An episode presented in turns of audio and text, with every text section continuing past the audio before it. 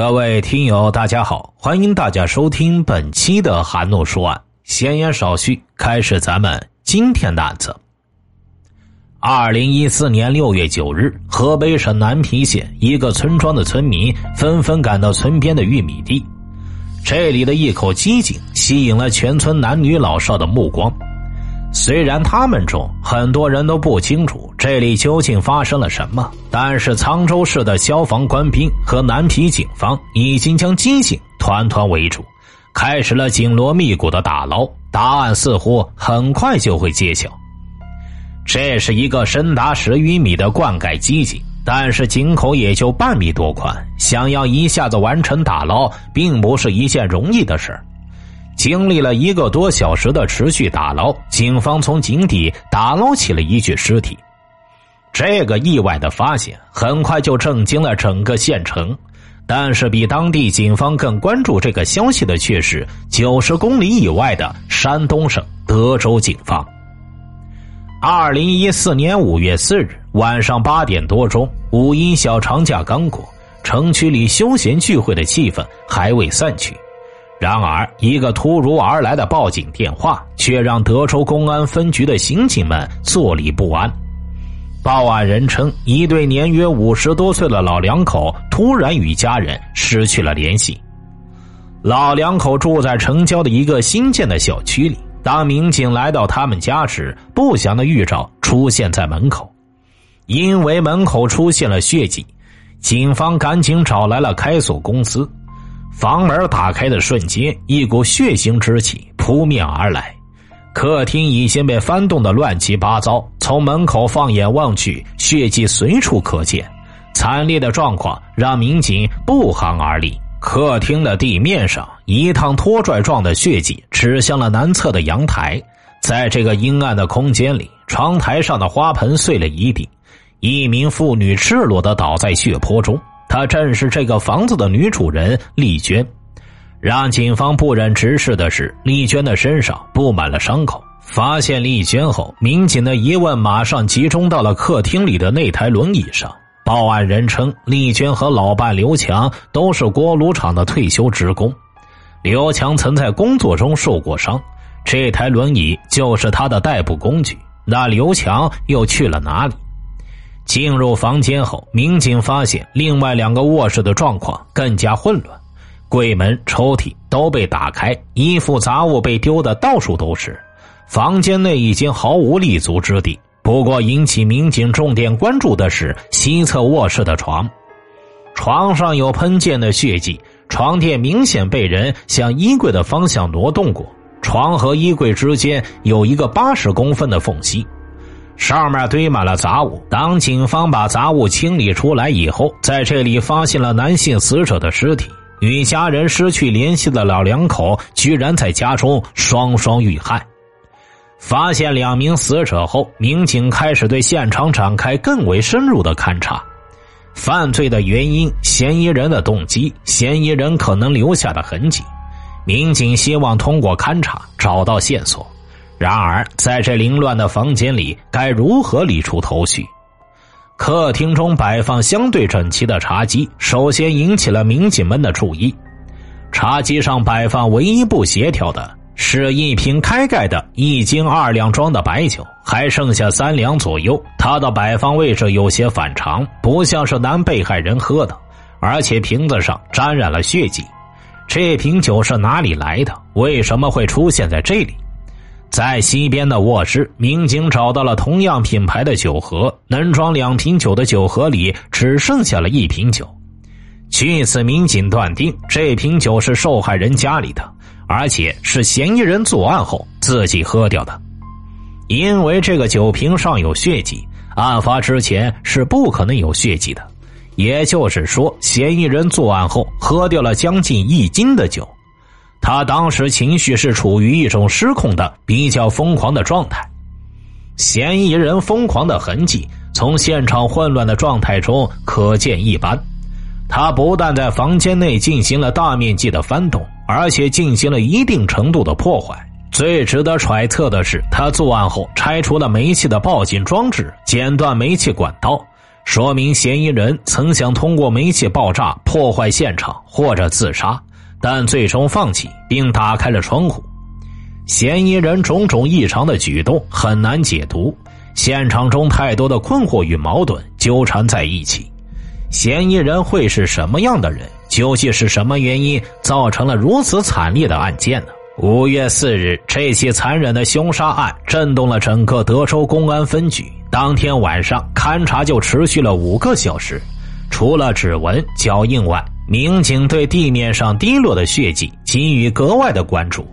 警方根据血迹滴落的面积、区域分析，应该是犯罪分子留下的。嫌疑人或许是在与受害者搏斗的过程中受了伤。不过，民警们发现，房间内虽然凌乱不堪，但是门窗都是完好无损，没有暴力破坏的迹象。嫌疑人是如何进入现场的呢？警方推测，嫌疑人应该和死者认识，和平进入现场。民警将提取到的检材全部送到德州市公安局进行了 DNA 检验，寻找第三人的痕迹物证。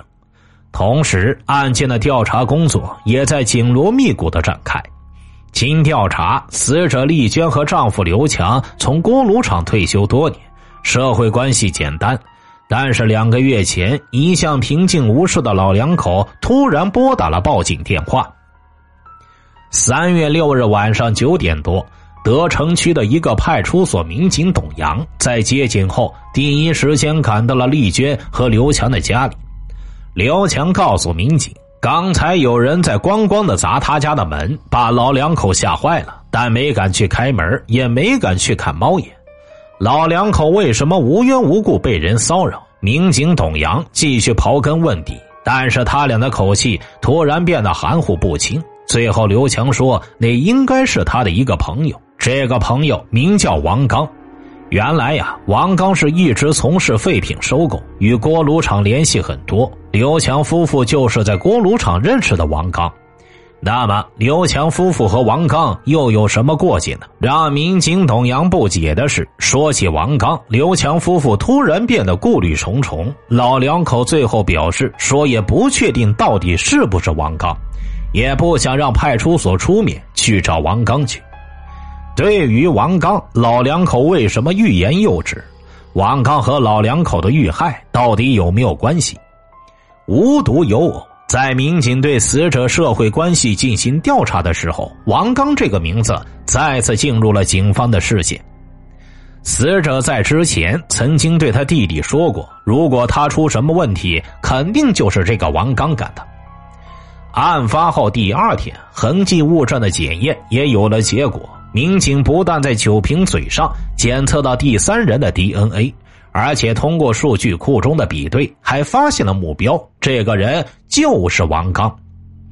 经过调查，王刚没有犯罪记录，那么他的 DNA 信息是如何进入到警方的数据库中的呢？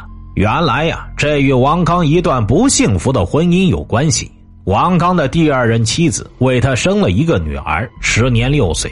但是，一年前因为感情不和，他的妻子带着女儿离家出走。为了找到女儿，王刚到公安局报了失踪案。报失踪需要采取父母的 DNA，当时就把王刚的 DNA 留在数据库了。嫌疑目标已经出现，民警该如何找到他？案发后，另外一组民警一直在以小区为重点查阅监控录像。根据法医判定的死亡时间，民警把搜索的时间范围锁定在五月三号上午十点到下午六点之间。五月三日下午两点左右，一名身背挎包的男子进入了死者家的单元门，这是一个十分可疑的目标。不过，监控的视角有限，那个时间段一辆汽车正好停在单元门的对面。民警无法看清黑衣男子的正脸，警方找来了死者家属进行辨认。死者家属明确的指出，此人就是王刚。而奇怪的是，在反复的查看监控后，民警没有发现王刚进出小区的画面。小区的每个出入口都有监控，他是如何离开小区的呢？小区保安告诉警方，三号下午的时候，小区里停了一辆桑塔纳轿车，他停的地方比较碍事。保安曾过去想看看这是谁的车。保安确定这辆车不是小区业主的车，而且他们也一直没有联系到车主。后来这车又被人给开走。警方得知这一情况后，马上搜索目标，从人转移到车上。很快的，他们找到了这辆黑色的桑塔纳两千型的轿车。通过车牌号码，民警发现这台桑塔纳正是王刚名下的汽车。这辆车于五月三日下午两点进入了小区，下午五点左右离开，在小区内逗留了两个多小时。警方沿着小区外的路面监控追查该车辆的行驶轨迹。但是在两个路口之后，车辆失去了踪迹。王刚会驾车去了哪里？在围绕王刚社会关系展开摸排时，首先接受调查的就是王刚的儿子。王刚的儿子告诉警方，当天晚上王刚开车来到他这里，给他放下一万块钱，并说让他以后不用管他了。随后说他车放在当地的一处河堤上，让儿子有空去开走。随后就离开了。五月四日下午，在王刚儿子指认下，民警在德州市郊的一个工业园区内找到了王刚驾驶的那辆桑塔纳牌轿车。在副驾驶上，民警还发现了一个棕色的背包。经过比对，这个包与监控中王刚的背包基本一致。更为重要的是，民警在汽车的方向盘和车门上提取到了血迹。经过 DNA 检验，这些血迹都是王刚的。很显然呢，王刚已经是弃车逃跑。虽然儿子不知道王刚的去向，但是他也明显感觉到了父亲的异常，因为父亲嘱咐他以后让他好好的过日子。王刚的儿子告诉警方，父亲走之前还给他的叔叔，也就是王刚的弟弟打了电话。但让民警吃惊的发现，王刚的弟弟王铁也失踪了。他们马上对王铁的活动轨迹进行搜索。通过路面监控，民警最终确定嫌疑人王刚于五月三日晚上在宁津县与弟弟王铁会合，两人打了一辆黑的离开了德州。根据高速路卡口的显示。民警很快锁定了嫌疑人乘坐的黑车和开车的司机。司机告诉警方，当时他看到两人中一人身上有伤。闲聊的过程中，听到两人说要去南皮县人民医院包扎一下，然后司机就把这两人送到南皮县人民医院的门口。随后，两人下车了。南皮县人民医院的监控显示，五月四日凌晨的一点三十一分。王刚和王铁出现在医院的北门，但是两人在医院附近徘徊一阵之后，并没有走进医院，而是转身离开。警方沿路调取监控，出人意料的情况再次发生。在接下来的监控里，嫌疑人王刚居然不见了，只剩下他弟弟，而且他弟弟在路上走来走去，逗留很长时间才离开。最后，在南皮火车站附近打了一辆出租车，回到了德州。王铁为什么一个人回到德州？王刚又是如何从监控中消失的？他又藏匿到哪里去了呢？民警们在山东与河北两地之间展开全力的侦查。五月五号，民警在嫌疑人王刚的老家宁津县找到了他的弟弟王铁。此时，五月三号。兄弟两人逃往河北的缘由才得以还原。王铁告诉警方，哥哥说他跟人打架受了伤，想找个地方去看看。王铁以为哥哥想出去躲躲，顺便去医院疗伤，于是便说去南皮。两人打上车，直奔南皮县的人民医院。到了南皮后，王刚把真相告诉了弟弟。得知真相的王铁犹如晴天霹雳，一时间也没了主意。王铁告诉哥哥：“这是人命关天的事，他也帮不了他。”事已至此，两人决定就此分手。想帮助亲哥哥，但又怕连累自己，纠结中的王铁反复徘徊后，最终决定还是返回德州。至于王刚最终的去向，他也不知道。经过进一步的分析研判，专案组把工作重点放到了河北省的南皮县。在南平警方的配合下，德州警方印发了数百份协查通报，发动一切可以发动的力量，征集破案线索。然而，半个多月过去了，没有一条有价值的线索反映上来。六月九日下午四点多，沧州市消防官兵和南皮警方在一口机井里打捞上来一具无名男尸。这个消息立马引起了德州警方的高度关注。德州警方马上派技术人员和法医赶到南皮，对尸体进行检验。出乎意料的是，死者身上有一块手表、一串钥匙、一盒烟，再就是两百多元的现金。除此之外，没有任何能够证明其身份的东西。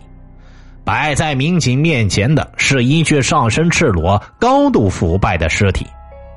通过初步检验，民警确认这名男子是溺水身亡的，死者身上没有外伤，没有反抗或者遇害的迹象。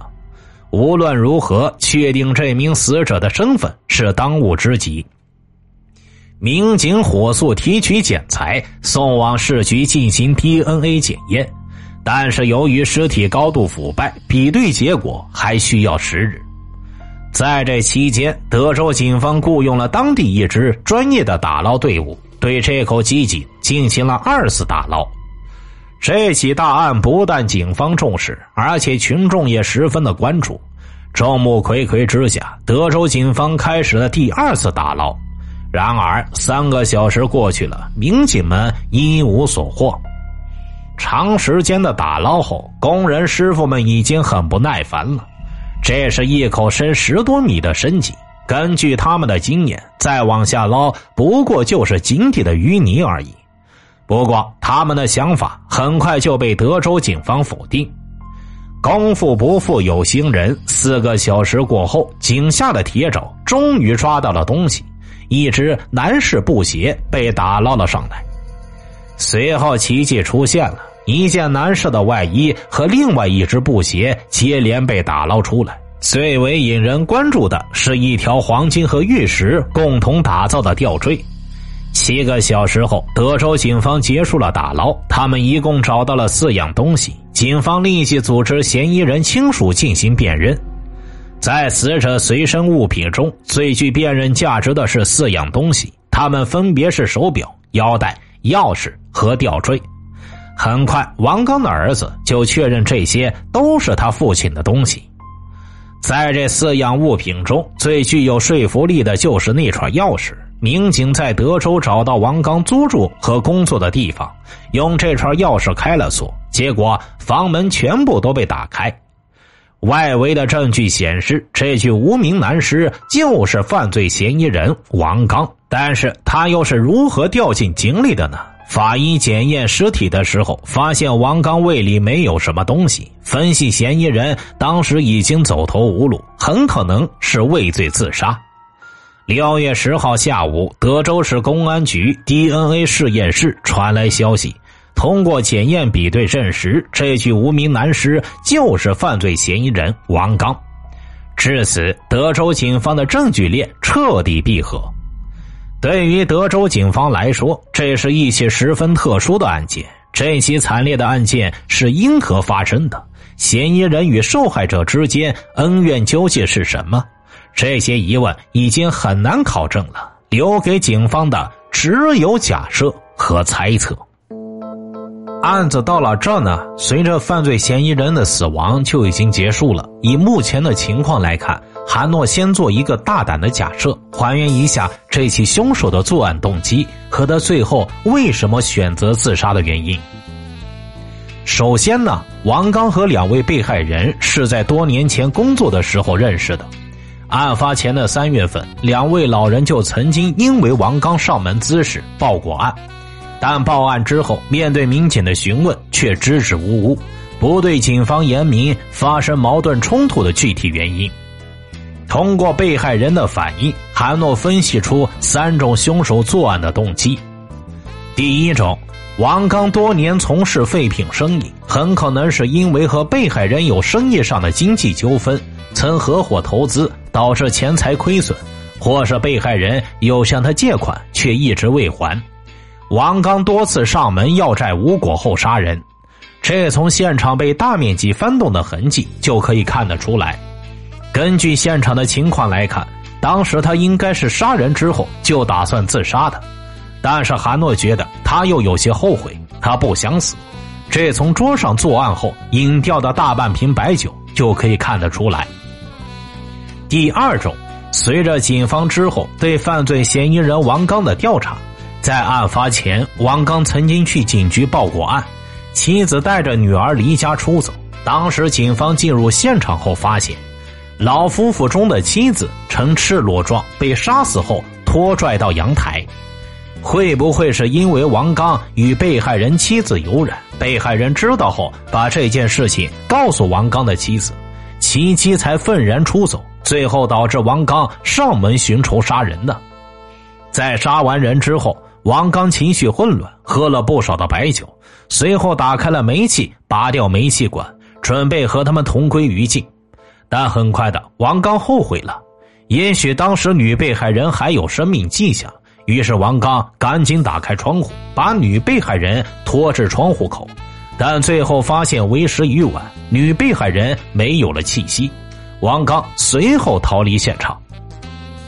而第三种，老夫妇和王刚之间一直存在债务纠纷，加上妻子带着女儿出走，导致王刚案发前精神处于崩溃的边缘，在上门要债未果、情绪失控之下，杀死了老夫妇。不管以上三种或还有其他作案动机，都有一个前提，那便是王刚在此之前已经是打算要杀死这两名被害人了。从他去找自己的儿子、嘱咐儿子和给儿子钱就可以看得出，这像是最后的告别。最后，我们再来聊聊王刚跳井自杀的原因。韩诺觉得有很大一部分是因为他认为的最后一根救命稻草——王刚的弟弟王铁。韩诺认为，当时王刚从被害人家中出来之后，不管什么作案动机，已经是完全放弃了自杀的念头。他想活下去，这也是他后来去找亲弟弟的原因。但是王铁知道真相后，却因为害怕，最后离去，导致王刚对生命的最后一丝希望破灭，这才跳井自杀。以上呢，都只是韩诺个人的分析和看法。不知道各位听友还有没有其他不一样的观点？欢迎大家在评论区留言讨论。听大案要案，观百态人生，我是说书人韩诺，关注我，了解更多精彩答案。好了，这个案子就为大家播讲结束了，咱们下期再见。